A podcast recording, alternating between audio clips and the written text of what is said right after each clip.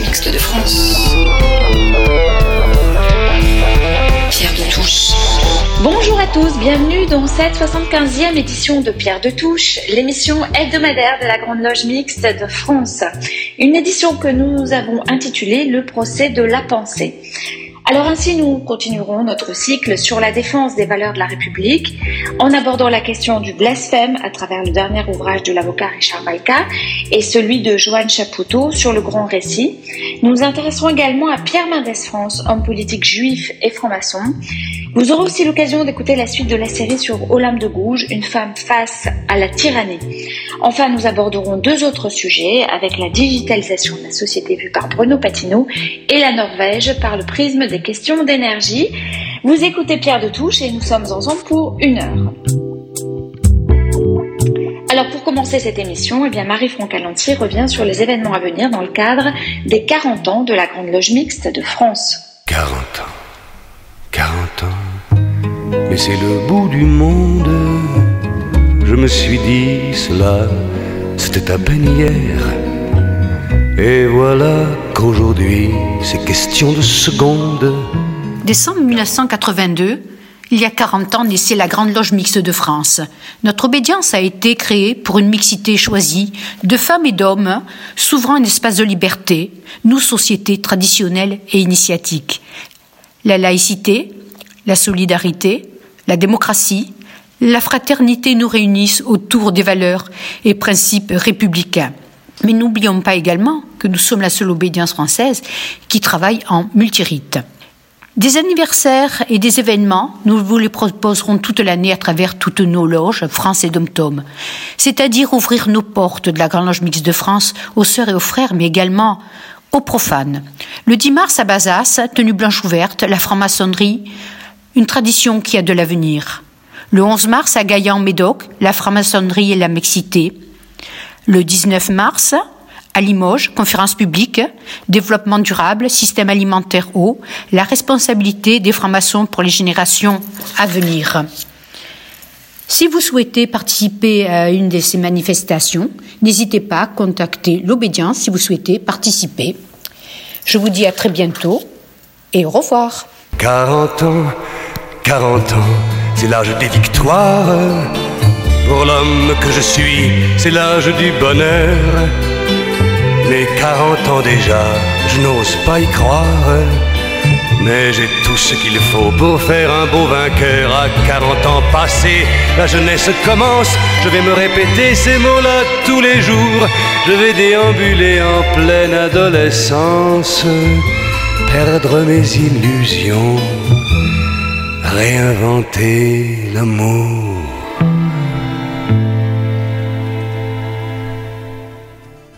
Pour la chronique Histoire de franc-maçon, Sylvie Licasion nous propose ce dimanche matin le portrait de Pierre Mendès France, homme politique français. Une chronique qu'elle a intitulée Je suis juif et franc-maçon, que mon procès commence. Radioscopie. Quelle qualité voudriez-vous que l'on reconnaisse chez vous? Dire la vérité. Ça a toujours été, ça a toujours été ma, ma conviction principale. Ça a toujours été ce qui, à mon avis, était le, était le devoir essentiel. Je n'ai jamais rien autant détesté que le mensonge, la, la, la lâcheté, le, le, le manque de franchise. Pierre Mendès France, je suis juif, je suis franc-maçon, que mon procès commence. Une école, un collège ou un lycée ou une université, combien de ces établissements portent le nom de Pierre Mendès France? Certes, moins que Jules Ferry, qui en est le fondateur, mais sûrement plus qu'Anatole France, pourtant reconnu comme une vraie autorité morale et littéraire de premier ordre. Mais pour parler franchement, combien d'étudiants connaissent l'homme, sa vie et son œuvre? Très peu tout compte fait. C'est un oublié des jeunes générations, un homme politique convaincu, rangé dans les tiroirs, un socialiste radical qui ne fait plus recette. Son nom évoque à ceux qui l'ont connu une très courte période de l'histoire.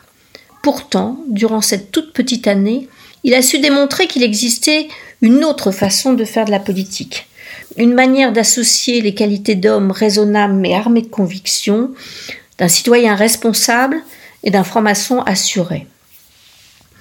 Il est né en 1907 d'un père patriote, Dreyfusard et franc-maçon. C'est un jeune homme brillant qui est bachelier à 15 ans, avocat à 19 ans, député à 25 ans et maire de Louviers à 29 ans. Il lit Balzac, Hugo et Zola et il admire Jean Jaurès. Il montre toutes les qualités pour être un homme d'État et pourtant, son destin semé d'embûches n'est pas celui qu'il espérait.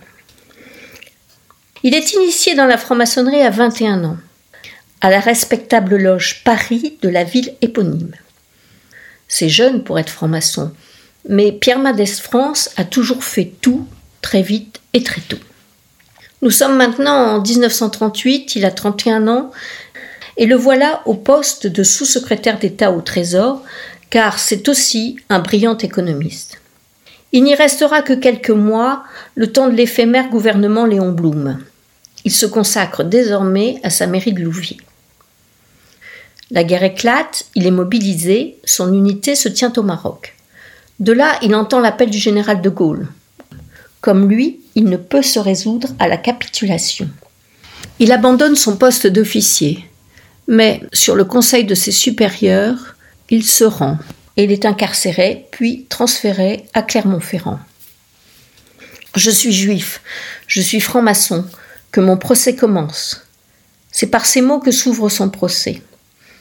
Le tribunal, auxiliaire zélé de la collaboration, juge un homme de gauche, un élu de la République, un ancien ministre de Léon Blum et un juif franc-maçon. On assiste à une parodie de justice Certains perdent la mémoire et d'autres le défendent courageusement. Ce n'est pas l'officier qu'on a condamné, c'est le député, l'homme de gauche, le juif, le patriote, qui refuse d'accepter la défaite de son pays. Il prend six ans de prison, mais il s'évade, entre dans la résistance et finit par rejoindre le général de Gaulle à Londres. En septembre 1943 jusqu'en avril 1945, il est nommé ministre de l'économie nationale dans le gouvernement provisoire de la France libre du général de Gaulle. À la fin de la guerre, Pierre Mendès France ne réintègre pas la franc-maçonnerie. C'est un épisode que l'on connaît moins ou que l'on voudrait avoir oublié. Le Grand Orient de France demande à ses membres qui souhaitent réintégrer l'ordre maçonnique de remplir une attestation sur l'honneur établissant qui n'avait pas pactisé avec Vichy ou les Allemands. Piqué au vif, Pierre Mendès France refuse. Personne n'ignorait à l'époque son procès, son évasion et sa résistance envers l'ennemi. Il estimait que son passé exemplaire et son comportement courageux l'exemptaient de cette formalité qu'il prenait comme un affront. Dès lors, la vie maçonnique de Pierre Mendès France a été entourée d'un relatif silence pendant de longues années jusqu'en 2007 où le Grand Orient de France lui a rendu hommage pour le centenaire de sa naissance. C'était pourtant un franc-maçon très actif de l'entre-deux-guerres. Je dis ce que je fais et je fais ce que je dis. Voilà ce qu'il déclamait avec clarté, honnêteté et détermination. Il était aux yeux de beaucoup l'incarnation de la vertu. Je parlerai de la virtus au sens romain ou plus précisément au sens que lui ont donné les stoïciens. Le vertueux est le symbole de la rectitude morale et surtout l'énergie qu'il met pour y arriver. Le franc-maçon parlerait capacité à vaincre ses passions. Mais je pense que l'épithète effectif, celle qui lui convient le mieux et qui résume le personnage, c'est qu'il était simplement un honnête homme par essence, et si la franc-maçonnerie ne l'a pas véritablement exclu, du moins, elle ne l'a pas compris.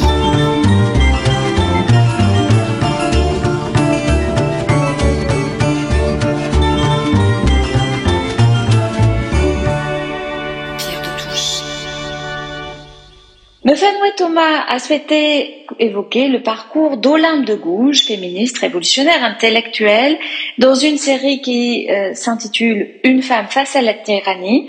En voici le deuxième opus. Eh bien, nous allons reprendre maintenant l'histoire d'Olympe de Gouges.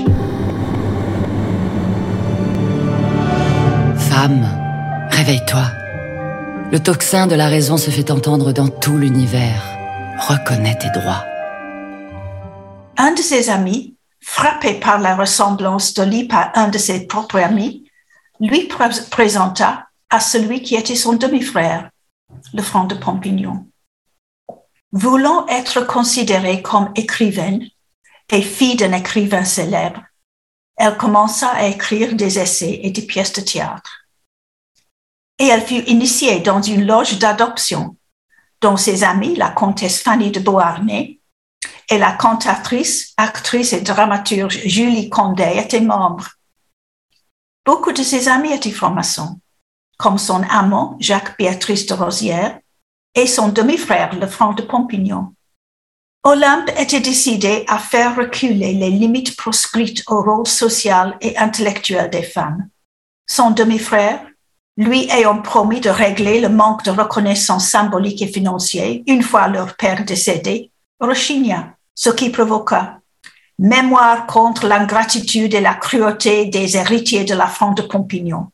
Elle était une des rares femmes à faire partie de la Société des Amis des, Noirs en militant plusieurs années avant la Société française avec Zamor et Mirza, ou leur naufrage, avec Réflexion sur les hommes nègres, où elle écrit Les vaincus ont été vendus comme des bœufs au marché, un commerce d'hommes, grand Dieu, et la nature ne frémit pas. S'ils sont des animaux, ne le sont pas nous, et leur sort n'est-il pas des plus cruels, leurs travaux assez pénibles, sans qu'on exerce sur eux pour la plus petite faute les plus horribles châtiments?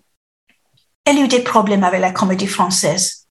À ce temps-là, les comédiens décidaient eux-mêmes les pièces à produire et quand et comment ils les produisaient. Et elle était exaspérée par le monde littéraire qui prétendait qu'une bonne pièce de théâtre ne pouvait pas être l'œuvre d'une femme. Elle faisait de son écriture une arme pour faire entendre sa voix. En faisant allusion à la Déclaration des droits de l'homme, elle écrit La liberté des opinions et de la presse n'est-elle pas consacrée comme le plus précieux patrimoine de l'homme? Très remontée contre les injustices du pouvoir et de l'argent, elle était la seule femme des temps pré-révolutionnaires à dénoncer les riches propriétaires coloniaux qui, en cherchant à maintenir l'esclavage, faisaient passer leurs intérêts avant toute considération humanitaire. Son patriotisme se montra avec sa lettre au peuple ou projet d'une caisse patriotique par une citoyenne. Une mesure pour lutter contre le déficit public, une idée très discutée et qui fut mise en œuvre l'année suivante. Sur le plan politique, elle demeurait conservatrice, monarchiste et essayait sans cesse de faire comprendre à Louis XVI et à Marie-Antoinette la misère dans laquelle vivait leur peuple. Ô reine toute puissante et roi des Français, on vous a fait un faible récit des maux de vos peuples. On évite l'occasion de vous affliger et pour soulager vos sujets, il faut nous affliger de leurs maux. Olympe de Gouges était donc une monarchiste constitutionnelle. Elle voulait que le roi fasse l'effort de se faire aimer et que les libertés civiles, politiques et religieuses fussent aussi solidement fondées que le pouvoir royal. Dans Le bonheur primitif de l'homme, un essai philosophique, elle prônait une régénération des mœurs qui passerait par l'égalité entre les hommes et les femmes. Et elle attendait qu'on lui reconnût un rôle de première dans la voie de réforme de la société. Mais on accordait peu de crédit à une femme qui s'aventurait sur un terrain traditionnellement réservé aux hommes, celui de la politique. D'ailleurs, elle était impulsive et parfois désordonnée dans sa manière de présenter les choses, ce qui lui reprocha gentiment Mirabeau, qu'il estimait. Si cette femme n'avait pas de fusée dans la tête, elle nous dirait parfois d'excellentes choses. Elle admettait qu'elle n'employait pas assez d'art pour exprimer ses idées à peine ébauchées. Ses idées étaient souvent excellentes. Mirabeau encore a dit d'elle, nous devons à une ignorante de grandes découvertes. Au début de la Révolution, Olympe habitait principalement Auteuil. mais venait souvent à Paris en y louant des pieds à terre successifs. L'année 1790 fut une grande année de la pensée féministe moderne, puisqu'en Allemagne apparut sur l'amélioration du sort de la femme au point de vue du droit de cité. Et Mary Wollstonecraft en Angleterre publia Les, La défense des droits des femmes, The Vindication of the Rights of Women, l'équivalent anglais des écrits d'Olympe de Gouges. Olympe devient membre du Club de la Révolution, une institution avec 700 souscripteurs, où des savants donnaient des cours sur des sujets divers, histoire, physique, architecture, mathématiques et les langues vivantes. Elle suivait les cours assidûment, compensant sa faible éducation. Elle continuait d'écrire. Elle y consacrait du temps et de l'argent. C'était une manière pour elle d'exercer sa citoyenneté au féminin, tout en restant monarchiste, très inspirée par Mirabeau, avec qui elle avait peut-être des rapports privés. Pour lui rendre hommage, elle écrivait Mirabeau aux Champs-Élysées, qui fut un grand succès en province comme à Paris. Et, chose unique, elle chargea les municipalités de prélever chaque fois sa part d'auteur pour en faire profiter les femmes qui s'étaient distinguées par quelque action patriotique. Quand le roi s'enfuit et fut arrêté, Olympe lui reprocha d'être une hypocrite. Mais en revanche, elle considérait qu'il ne pouvait pas être tenu pour complètement responsable.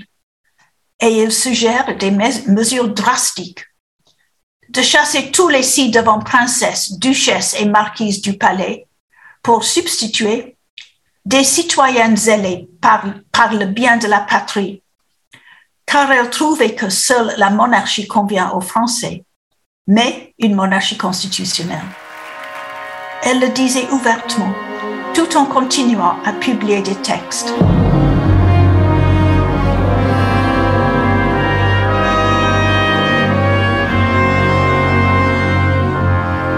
Eh bien, nous allons rester là cette semaine pour Olympe de Gouges et nous reprendrons la semaine suivante.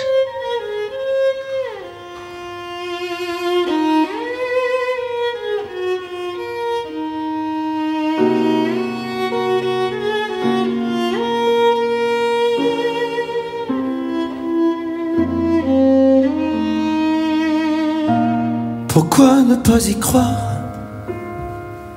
Pourquoi ne pas se le dire? Faire avancer l'histoire et ensemble l'écrire. Je dirais des poèmes, chanterais des chansons, il peindrait des je t'aime sur toutes les maisons. להאמין שאין עוד יום אחר, מקום נסתר וזמן יפה יותר, באומץ לשנות ולקבל, ולהתחיל מההתחלה. La paix est une porte qu'on ouvre pour se connaître, aimer l'histoire de l'autre c'est comprendre la sienne. לצאת אל תוך הלילה, למצוא שדולק עדיין בחשיכה, לעולם אהבה בחינם. بالإرادة والعزيمة نحقق الأحلام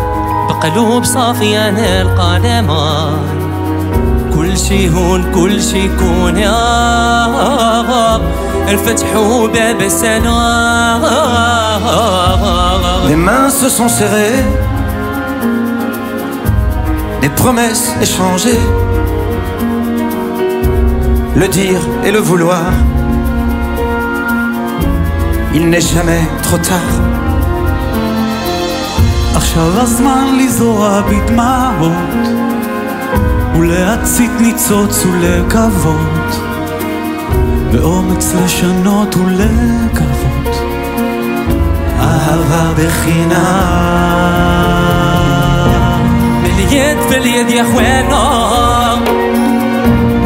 جميع نشوفوا قدامنا نبني مستقبلنا حتى الارض تغني معانا La paix est une porte qu'on ouvre pour se connaître. Aimer l'histoire de l'autre, c'est comprendre la sienne. להאמין שאין עוד יום אחר, מקום נסתר וזמן יפה יותר, באומץ לשנות ולקבל, ולהתחיל מההתחלה. Se dire en quelques lignes qu'au fond on se ressemble. Juste envoyer un signe. Le vivre ensemble. Pierre de Touche. Pour illustrer la chronique à venir, Pourquoi ne pas y croire? Un titre interprété par Patrick Bruel, Younes El Ghezouli et Dan Reichel et enregistré quelques jours après les attaques contre Charlie Hebdo. Un lien donc avec ce que nous propose Michel Baron dans sa chronique psychophilo du jour. Alors que la journaliste de M6, Ophélie Meunier, doit désormais vivre sous protection policière à la suite d'un documentaire consacré aux dérives islamistes, Michel Baron nous propose une chronique intitulée Richard Malka ou le droit d'emmerder Dieu, une chronique, vous l'aurez compris, qui parle du blasphème.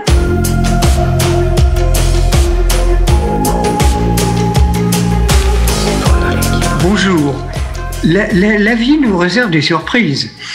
Figurez-vous qu'en me promenant dans une librairie du quartier latin, mon attention a été attirée par un titre qui euh, prônait en, vitrine et je me suis dit, je rêve, c'est c'est impossible. Mais si, mais si, le titre était Le droit d'emmerder Dieu. Surprise de ma part, j'ai vite été acheter le livre et euh, je me suis régalé. Je voudrais vous faire partager un peu quelques impressions sur ce livre de Richard Malka. L'autorisation verbale présidentielle ou- ouvrant le champ à emmerder des groupes de concitoyens opposés à sa politique amène Richard Malka à élever ses prétentions jusqu'au ciel, puisqu'il se propose d'avoir le droit d'emmerder Dieu lui-même. Bien entendu, c'est lui qui gagne dans la surenchère. Richard Malka est un type bien. Avocat, romancier, scénariste de romans graphiques, il est l'auteur de Tyrannie, paru chez Grasset en 2018, du Voleur d'amour et, avec la complicité de Georges Kishman, l'éloge de l'irrévérence, toujours chez Grasset en 2019. Mais il est surtout un type bien quand il se met en colère face au cheminement souterrain et idéologique du mal. Et là, dans son court ouvrage de 93 pages, il, est sacrément en colère, et pour cause. Il était l'avocat de Charlie Hebdo lors du procès des attentats de janvier 2015. Dans une écriture qui mêle humour, tendresse pour les victimes et refus de la barbarie, l'auteur défend notre liberté commune. Il écrit C'est à nous et à nous seuls qu'il revient de réfléchir, d'analyser et de prendre des risques pour rester libres. Libres de nous engager et d'être ce que nous voulons. C'est à nous et à personne d'autre qu'il convient de trouver les mots, de les prononcer, de les écrire avec force pour couvrir le son des couteaux sous nos gorges. À nous de rire, de dessiner, d'aimer, de jouir de nos libertés, de vivre la tête haute face à des fanatiques qui voudraient nous imposer leur monde de névrose et de frustration, en coproduction avec des universitaires gavés de communautarisme anglo-saxon et des intellectuels qui sont les héritiers de ceux qui ont soutenu parmi les pires dictateurs du XXe siècle, de Staline à Pol Pot. Ce qu'écrit euh, Richard Malka euh, nous amène à opiner du bonnet. Nous qui avons connu un certain nombre de proches, nous vanter les merveilles de la démocratie et de la liberté dans la Chine maoïste ou sous les palmiers cubains. Ce qui hante Richard Malka face à l'horreur du massacre à Charlie Hebdo, c'est la recherche du sens, car ces crimes ont une portée politique, philosophique, métaphysique. Pour les tueurs, c'est l'autre dans son altérité, dans son irréductible singularité, de sa diversité qu'il convient de faire disparaître. Il y a toujours deux procès, celui des accusés et celui des idées que l'on a voulu assassiner et enterrer. Ici, l'idée et les pratiques républicaines, et donc l'idée même de tolérance. L'auteur nous rappelle que l'idée de tolérance nous vient de loin. Elle a débuté en 1740 avec Monsieur de Maupertuis, physicien génial, qui soulignera que la Terre n'est pas totalement ronde, mais aplatie aux deux hémisphères. Chose que l'Église va contester, elle qui avait admis très tardivement qu'elle était ronde. Louis XV, on verra deux expéditions afin de vérifier les dires de Maupertuis. Pour la deuxième fois, après le démenti prudent de Galilée, ce qui était quasiment l'être d'évangile tomba dans le flot du ridicule. Cinq ans plus tard, fort de cet exemple, une dizaine d'hommes vont se réunir. Ils ont pour nom, par exemple, d'Alembert, Diderot, Rousseau, Dolbar, ils vont décider d'appliquer la méthode de Maupertuis à toutes les activités humaines et cela va devenir l'encyclopédie qui sera immédiatement mis à l'index par le pape pour hérésie. Ils ont regardé le monde débarrassé du concept de Dieu sous l'angle de la raison et tout va changer. C'est ainsi le droit à la critique qui s'instaure qu'il vise la société civile ou la théologie. C'est l'instauration d'un pacte républicain auquel aucune religion ni aucun groupe politique ou philosophique n'échappe.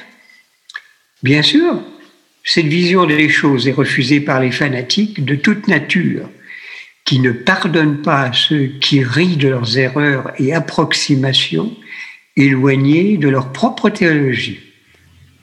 Cela va jusqu'au massacre des très irrespectueux journalistes de Charlie Hebdo. Ils étaient trop bons vivants, électrons libres pour ceux qui sont si curieusement attirés vers la mort ou l'immobilisme. Cela nous rappelle le livre d'Umberto Eco, Le nom de la rose, souvenez-vous, où un moine fanatique enduit le bord d'un livre de poison qu'il vient de découvrir dans la bibliothèque du monastère et qui serait un ouvrage perdu d'Aristote, le tome 2 de la poétique, consacré au rire, instrument de liberté et de vérité. Donc terriblement dangereux, à ne pas mettre entre toutes les mains, en tout cas. Les religions ne sont pas faites de paix et d'amour, loin de là. Elles sont ce que les hommes en font, d'où l'importance qu'elles évoluent et vivent dans un cadre juridique qui respecte les croyances des uns et des autres ou l'absence de toute croyance. Cela sans complaisance coupable pour les assassins. Par exemple, le 19 janvier 2015, 12 jours après les attentats, le pape François n'hésitait pas à dire si un grand ami parle mal de ma mère, il peut s'attendre à un coup de poing, et c'est normal. On ne peut provoquer la foi des autres. Bien dit, Saint-Père, bien dit. Sauf que le seul péché que l'on pouvait reprocher à l'équipe de Charlie Hebdo était celui de rire. Rire, rire, rire Il y a des centaines de guerriers prêts à tout tenter pour moi. À saigner pour la gloire de voir mon corps s'asseoir près d'eux. Une pensée viscérale qui finit par les rendre dingues. Mon odeur comme hôtel, les autres sont blasphèmes. Ici tout le monde déraille. Je suis cent fois trop, cent fois trop bonne. J'ai bugué vos entrailles. Je suis mille fois trop, mille fois trop sexe. Pierre de Touche, une émission de la Grande Loge Mixte de France. Pierre de Touche. Toujours dans l'idée de la défense des valeurs de la République, nos chroniqueurs s'intéressent aux réflexions menées actuellement. Communisme, fascisme, nazisme, libéralisme. Dans son dernier essai, Le Grand Récit, l'historien Joanne Chapoutot met en lumière les mécanismes idéologiques qui ont poussé les sociétés à façonner leur propre histoire pour structurer les mentalités et quel sens donner à nos existences? Écoutons Pierre Yana évoquer le Grand Récit. Le Grand Récit. Il est des ouvrages dont la lecture vous donne le sentiment d'en sortir plus intelligent ou au moins moins bête, comme on voudra. C'est le cas du petit ouvrage récent de l'historien Johan Chapoutot, paru en 2021 aux presses universitaires de France, Le Grand Récit, sous-titré Introduction à l'histoire de notre temps. Chapoutot, dont on connaît les remarquables ouvrages sur le nazisme, la loi du sang, la révolution culturelle nazie, entre autres, avait renouvelé notre regard sur cette période en triturant les mythes nazis pour donner à mieux comprendre une période qui, par bien des aspects, échappe encore à notre intelligence. En particulier, Chapoutot montre à quel point le nazisme a été une entreprise de mobilisation de la totalité de la société allemande, entre autres de ses juristes, mais aussi de ses mythes fondateurs. Ici, Chapoutot mobilise les mêmes outils pour interroger le temps des sociétés modernes. C'est la moindre des choses, direz-vous, pour un historien, certes. Mais ici, l'historien se fait humble. Il va questionner la manière dont ces sociétés se racontent à elles-mêmes, se racontent elles-mêmes. Non sur leur seul contenu, mais sur les modalités de la narration, leur récit.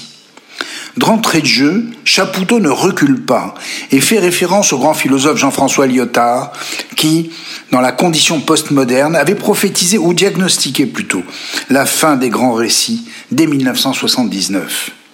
L'homme, disait Lyotard, est pourtant un animal poétique qui se raconte.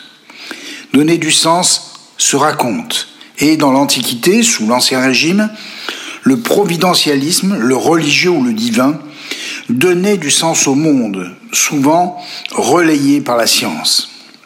Cette affirmation du sens se heurte à la séparation du divin à la fin de l'histoire ou à la mise en cause de l'universalisme républicain par les fascismes par exemple. Plus de Dieu, plus de providence. Chapoutot ici de prendre en série ou en batterie les différents grands récits de l'époque moderne. Tout d'abord, l'eschatologie marxiste. Le communisme soviétique et ses épigones occidentaux, voire asiatiques, ont, après Marx, construit un récit qui reprenait le récit émancipateur des Lumières, celui de Kant, celui d'Hegel, pour le faire aboutir avec Marx à l'émancipation du prolétariat, c'est-à-dire à la fin de l'histoire. La théorie l'emportait sur les faits et tout était bon pour faire advenir cette fin de l'histoire, y compris d'ailleurs l'injustifiable. Derrière le grand historien Nicolas Vert, Chapoutot rappelle les humiliations, les soumissions des plus grands révolutionnaires à la loi stalinienne. Autre récit, bien connu de Chapoutot, la quête de l'épopée millénaire par le nazisme et le fascisme. Avec la place imminente de l'Antiquité grecque dans la symbolique nazie, il ne s'agit pas d'une référence purement symbolique. Les Grecs, pour les nazis, ce sont des Germains, une race pure, qui ont conquis la Méditerranée.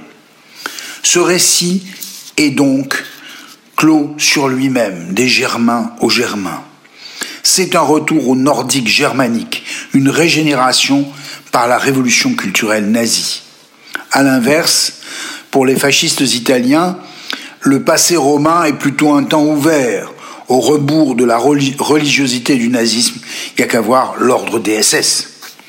Il va sans dire que l'effondrement de la temporalité nazie, l'expérience du temps en crise avec la Shoah, ont laissé des récits en ruine. Adorno de dire écrire un poème après Auschwitz est un acte barbare et Chapoutot de rappeler à l'inverse que la littérature, toute littérature, est celle de, survivants, ce que montrent les œuvres de Duras, disloquées en ruine, le nouveau roman, par exemple, qui solde l'illusion du récit ancien, et même si écrire, c'est encore postuler une certaine foi dans l'homme au moment de l'ère du soupçon.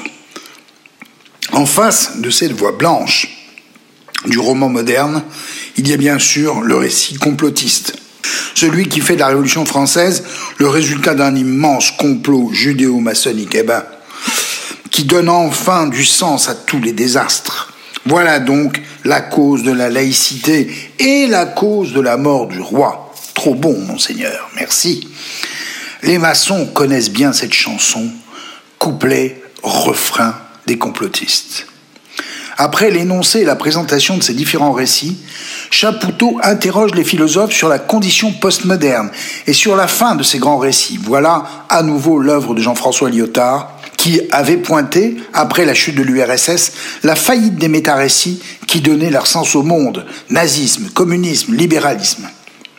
Devrait-on dire ici écologisme Après une critique des ismes, voilà donc une modernité sans avenir et apparemment sans récit, au moment même où l'idéal de vérité est frappé d'obsolescence.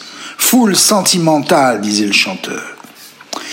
Voilà l'illimitisme, l'ignorantisme, le messianisme, le déclinisme, qui lui a de beaux jours devant lui, et le djihadisme, autant d'ismes qui souligne la crise de l'avenir et la perte du sens de la vie. Pourtant, conclut Chapoutot, la littérature existe encore, elle permet comme récit de donner de l'intelligibilité au monde, tandis que certains autres récits, par exemple les rapports du GIEC, décrivent la pénombre ou la catastrophe. Ainsi, Chapoutot accomplit deux tâches majeures. La première, comme historien, il est attaché aux faits. Il explique pourtant la construction des récits historiques, qui sont eux aussi des constructions. Deuxièmement, comme amoureux des lettres et de la littérature, il défend cette part d'humanité qui permet de donner du sens à ce qui n'en a plus toujours. Voilà donc un grand livre. Bon dimanche. Oh là là, la vie en rose, le rose qu'on nous propose, d'avoir les quantités de choses qui donnent envie d'autre chose.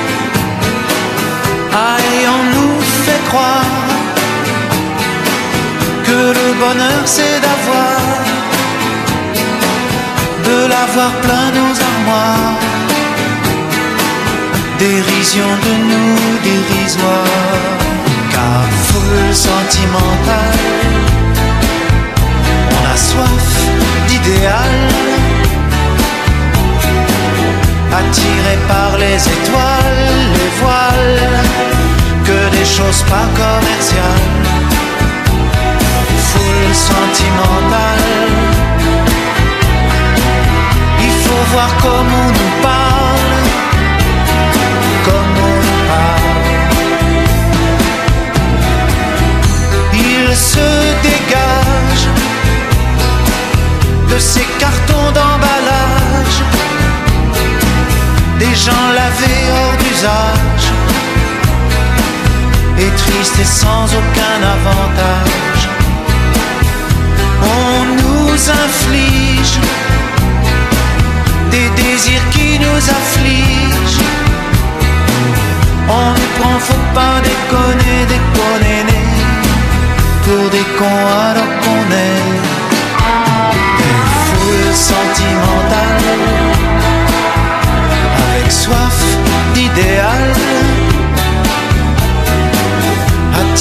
Par les étoiles, les voiles, que des choses pas commerciales.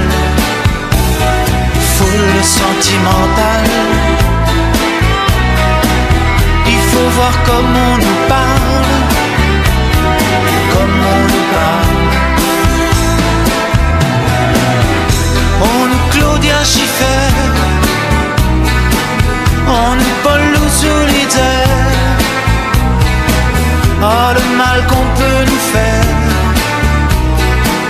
et qui ravage à la cœur du ciel dévale un désir qui nous emballe. Pour demain nos enfants pâles un mieux un rêve un cheval.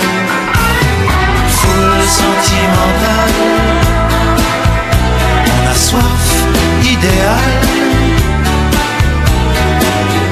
attiré par les étoiles, les voiles, que des choses pas commerciales,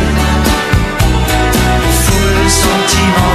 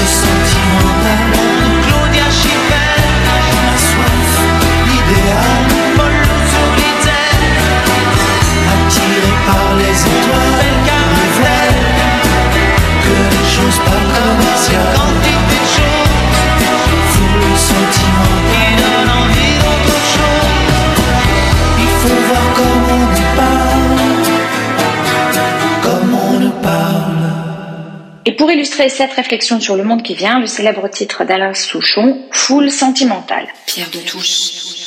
Autre sujet abordé ce dimanche, la Norvège et les questions d'énergie. En effet, William Bress nous propose ce dimanche matin une chronique internationale sur la Norvège et notamment une approche autour de la question énergétique. Une chronique qui sera suivie par Island, un titre de Shlomo Artzi.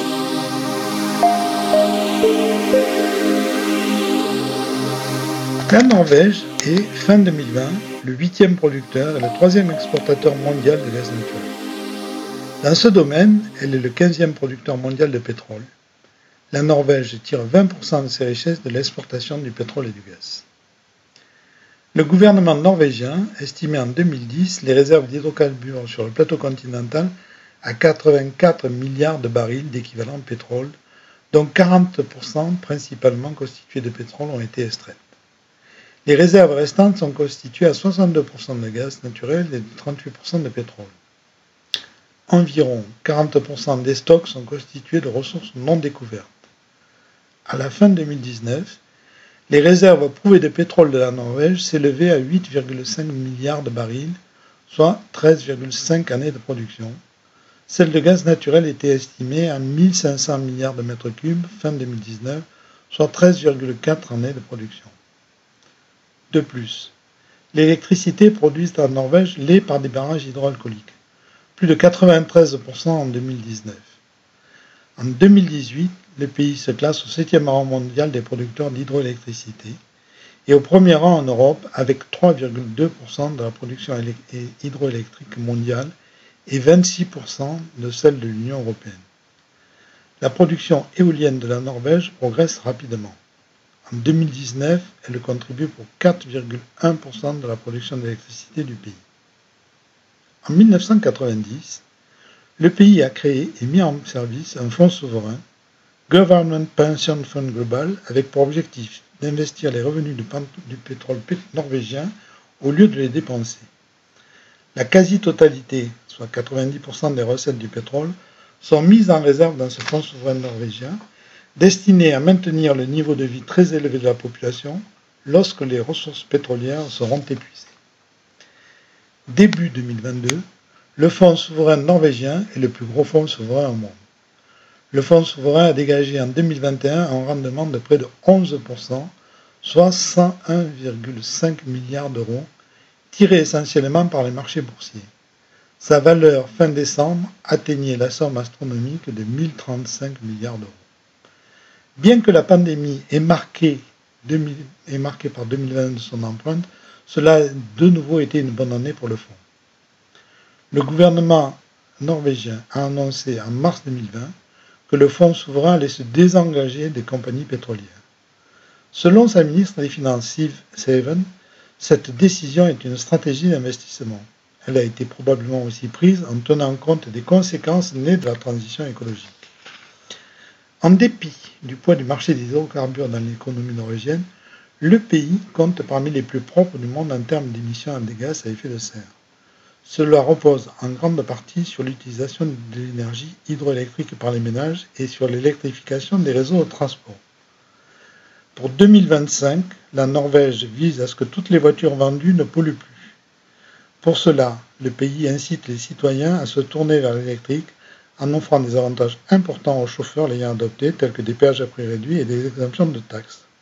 Dans ce pays de 5 millions d'habitants, plus de 46 000 voitures électriques à batterie ont été achetées en 2018, contre 31 000 en France à cette période, ce qui représente plus d'un tiers des voitures vendues. En 2017, déjà, la vente de voitures électriques et hybrides représentait plus de 50% des ventes contre 40% en 2016. Il y a dix ans, la Norvège décide d'adhérer à RED+, ce programme imaginé lors du protocole de Kyoto en 1997 qui vise à réduire les émissions de gaz à effet de serre. 250 millions de dollars sont débloqués pour limiter à 0,5% le taux de déforestation annuel. En Norvège, le pays pratique désormais la tolérance zéro pour la déforestation. Il est interdit désormais toute déforestation sur son sol. Le pays exclut aussi des marchés publics toute offre provenant d'une entreprise dont les produits peuvent avoir un impact sur la déforestation. Huile de palme, soja, bœuf, bois, etc. Grâce à l'observation permise par les satellites, on a pu voir que le nombre de grands feuillus était reparti à la hausse et cela permettait donc d'avoir de nouvelles armes contre les émissions de carbone puisque les arbres en absorbent énormément. La préoccupation pour l'environnement se retrouve même dans les festivals. La Norvège a organisé et mis en place un système de consigne très efficace. Elle a économisé plus d'un milliard de canettes d'aluminium et de bouteilles plastiques. Les nouveaux immeubles de plus de 500 mètres carrés doivent désormais tirer 60% de leur énergie d'une source renouvelable. N'oublions pas que c'est en Norvège qu'a été créée la norme à énergie positive Powerhouse, la seule norme aujourd'hui à inclure les cycles des matériaux, la production énergétique, l'exploitation du bâtiment, la rénovation et la démolition dans son bilan énergétique. L'effort de Norvégiens sont en 2026 une zone à zéro émission. Seuls les bateaux électriques pourront y circuler. Dès 2025, la vente de véhicules équipés d'un moteur à combustion sera interdite. Le pays vise à atteindre l'empreinte carbone neutre d'ici 2030. Le pays a renoncé à un projet de forage dans les îles Lofoten, plus de 65 milliards de dollars, pour protéger cette région du nord du cercle polaire qui abrite des milliers d'espèces végétales et animales et la plus grande barrière de corail en eau froide. Tout le monde en Norvège aime à dire qu'on est les meilleurs, y compris pour l'environnement. On n'aime pas envisager qu'en fait on pourrait faire aussi partie du problème. Selon l'expert François Gémenet, si on prend les émissions de gaz à effet de serre par habitant en Norvège, la Norvège émet quasiment 8 tonnes par habitant. La France, par comparaison, n'en émet que 5 tonnes par habitant. Et l'ONU, classe la Norvège dans les 15 pays les plus vertueux du monde en matière d'écologie, mais en se basant sur ce qui est fait en interne. Si on fait un nouveau calcul en tenant compte des exportations de pétrole, le pays se trouve à 128e place. Voilà donc un pays paradoxal. D'un côté, il utilise au mieux les ressources dont il dispose pour mettre en place une économie neutre apte à préserver la nature. De l'autre, il contribue à dégrader la planète en ralentissant un rythme que l'on espère adapter pour contribuer à préserver notre planète bleue. Il y a là certainement beaucoup de leçons à tirer de ce pays. הנה שוב מתחיל הבוקר, שנינו שוב פוקחים עיניים. הנה שוב השיר שלך, את מתעוררת לעולם. אני קם ראשון בינינו, יש דברים קטנים עדיין. בואי ונפתור אותם כדי שיהיה מושלם. הנה שוב את מתמכרת לרגשות ומספרת שחלמת עליי בלילה שהבאתי לך פרחים. נשיקות קטנות בבוקר, נשיקות קטנות בערב. סתכלי החוצה הנה השמיים מאירים. רק לפעמים באמצע צחוק על הפנים.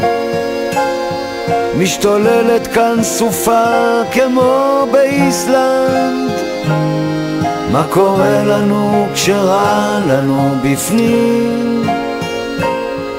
את חוזרת מהכפור, אני בא חשוף באור ומחבק אותך חיבוק שלא נגמר ולוחש אלמלא היית כאן אין לי שום מחר הנה שוב מתחיל הבוקר, הנה שוב פוקחים עיניים. אתה רחוק כמו סן פרנסיסקו, את אומרת תתקרב. נשיקות קטנות בבוקר, אני מנשק לך את העיניים. ושואל תרצי קפה ומתכוון לומר אני אוהב כי לפעמים באמצע צחוק על הפנים משתוללת כאן סופה כמו באיסלנד מה קורה לנו כשרע לנו בפנים? את חוזרת מהכפור, אני בא חשוף באור ומחבק אותך חיבוק שלא נגמר. ולוחש אלמלא היית כאן אין לי שום מחר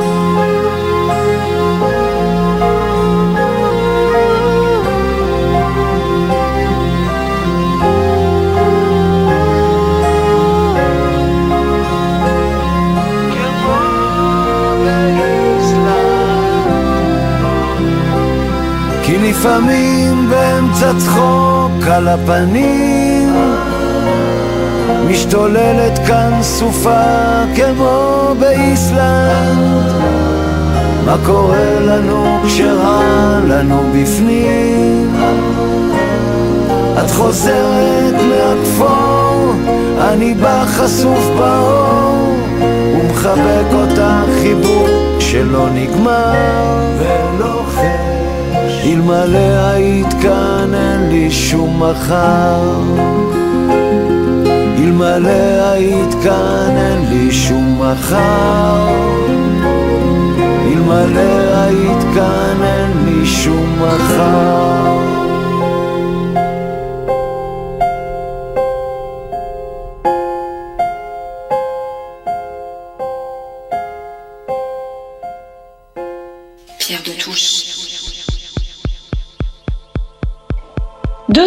nous avoir alerté sur les dangers de la digitalisation de la société et après avoir vécu cette pandémie qui nous a rendus encore plus dépendants aux nouvelles technologies, Bruno Patino, par ailleurs président de la chaîne Arte, poursuit sa réflexion et nous donne un peu d'espoir sur le droit à la déconnexion et sur notre capacité à nous détacher des outils numériques. C'est l'objet de la chronique de Marc Tulpon.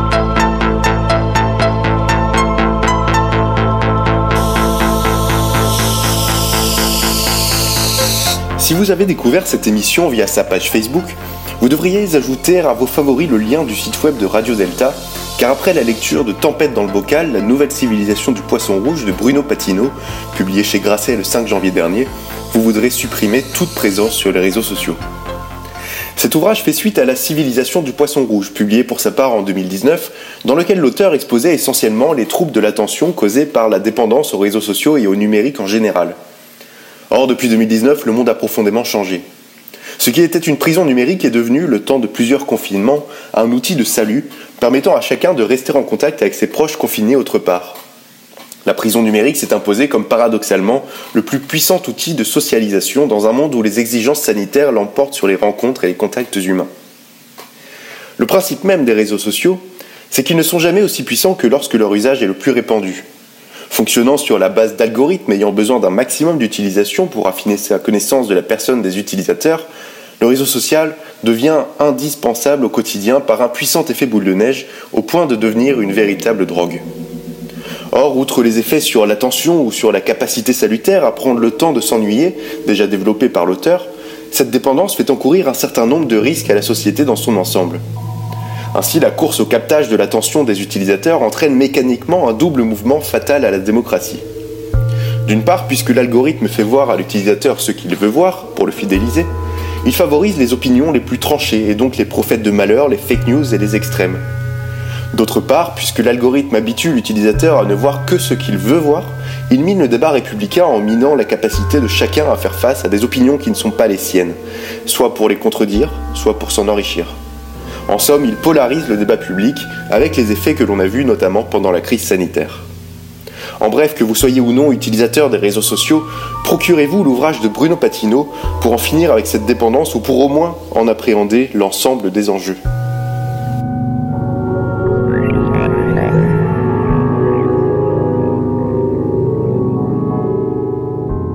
Bien, notre émission touche à sa fin. Merci à l'équipe de chroniqueurs de Pierre de Touche. Merci à Gilles Solière qui réalise et produit cette émission. Rejoignez-nous sur les réseaux sociaux, Twitter, Facebook, Instagram et YouTube. Certaines émissions sont d'ailleurs disponibles également sur la chaîne YouTube. Elles sont toutes disponibles en podcast également. Nous nous quittons avec Dieu est un fumeur de Havane, une chanson de Serge Gainsbourg qu'il interprétait avec Catherine Deneuve et qui fait écho à la chronique psychophilo de cette émission. À dimanche prochain, bonne semaine à tous. Dieu est un fumeur de Havane. Je vois ces nuages gris. Je sais qu'il fait même la nuit comme moi, ma chérie.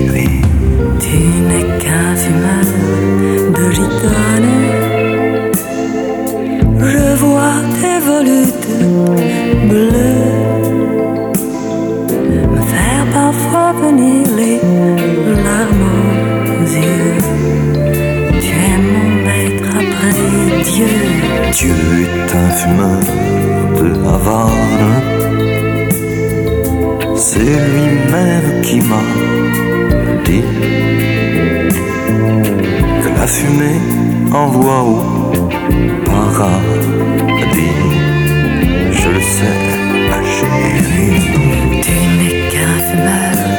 Gitane. Sans elle, tu es malheureux. Au clair de la lune, ouvre les yeux pour l'amour de Dieu. Dieu est un fumeur de Havane. Tout près de toi, loin de lui. J'aimerais te garder toute ma vie. Comprends-moi, ma chérie. Tu n'es qu'un fumeur de gitane.